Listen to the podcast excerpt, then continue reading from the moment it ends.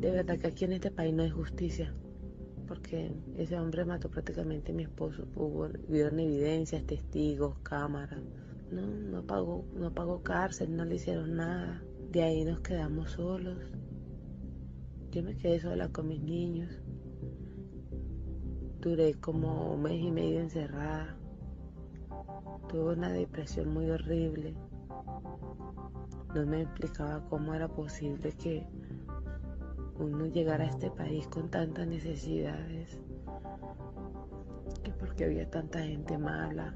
Yo a veces pensaba que porque me había venido en Venezuela me hubiera quedado allá mejor comiendo si fuera cualquier cosa que haberme venido. La gente muy inconsciente. Yo creo que una de las partes que yo he visto aquí en Colombia, la gente es como, hay gente buena, pero hay mucha gente inhumana. Y otra que, que porque hay venezolanos malos, entonces a todos los tratan por igual. Al principio, cuando recién se murió mi esposo, conseguí un trabajo. El señor no me quería pagar mi trabajo completo, no me afilió.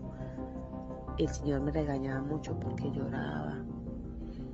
Tuve un, trabajo en, una, en una empresa de textilería. Me votaron porque me mantenía llorando. Después tuve otro trabajo en un negocio de empanadas. Tuve muchos trabajos, he tenido muchos trabajos de verdad. No he tenido una buena estabilidad laboral, por lo que por lo que no lo afilian a uno, porque no le pagan a uno bien.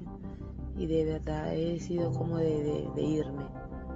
No he aguantado en los trabajos, me quedo seis, ocho meses máximo, me voy. Siempre tratando de buscar un mejor empleo, una estabilidad, seguro social, una caja de compensación, los seguros de mi hijo, el médico para mis hijos. Ya prácticamente voy a cumplir cuatro años aquí en este país.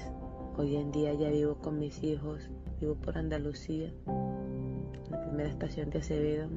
Sigo luchando, tratando de salir adelante. Es un poco difícil. Hay que pagar servicios, arriendo, comida. Bueno, llevo a mis hijos adelante.